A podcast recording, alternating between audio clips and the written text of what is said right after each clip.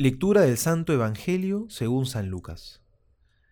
En aquel tiempo, los fariseos y los maestros de la ley dijeron a Jesús, Los discípulos de Juan ayunan frecuentemente y recitan oraciones, igual que los de los fariseos, pero los tuyos comen y beben.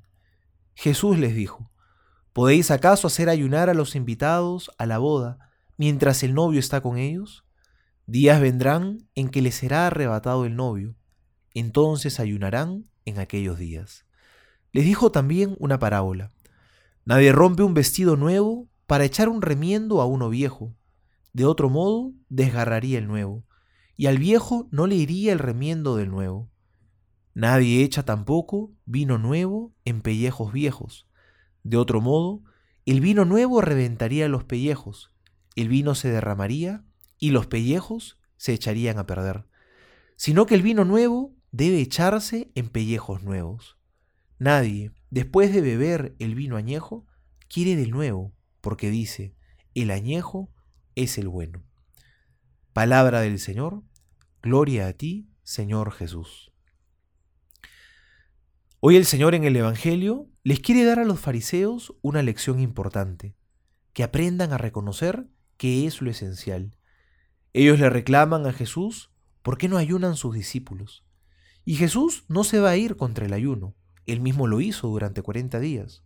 Jesús quiere más bien que abran los ojos y que vean qué cosa es lo esencial.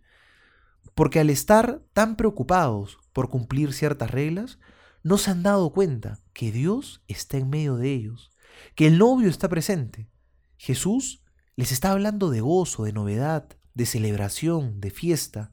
El novio tan esperado, al fin se ha hecho presente, está en persona, frente a sus ojos, y hay que alegrarse. Pero ellos estaban tan metidos en sus embrollos que no se daban cuenta, estaban ciegos.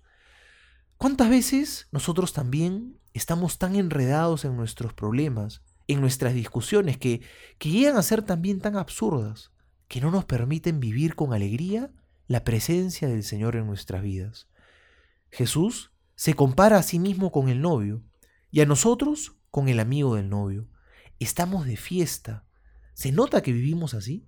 ¿Estás celebrando con alegría tu vida? ¿Vives agradecido con Dios? ¿Eres un cristiano alegre? ¿O a veces vivimos tristes, como si Jesús nunca hubiera llegado, como si no hubiera venido a darle sentido a nuestras vidas? Aceptemos a Jesús con alegría, renovémonos, porque aceptar a Jesús nos tiene que cambiar la vida, nos tiene que hacer personas nuevas. No podemos seguir siendo los mismos de antes. Tenemos que ser como ese odre nuevo, como ese vestido nuevo, porque no bastan vivir solamente con remiendos o parches. Tenemos que estar revestidos del Señor Jesús. Soy el Padre Juan José Paniagua y les doy a todos mi bendición, en el nombre del Padre y del Hijo y del Espíritu Santo. Amén.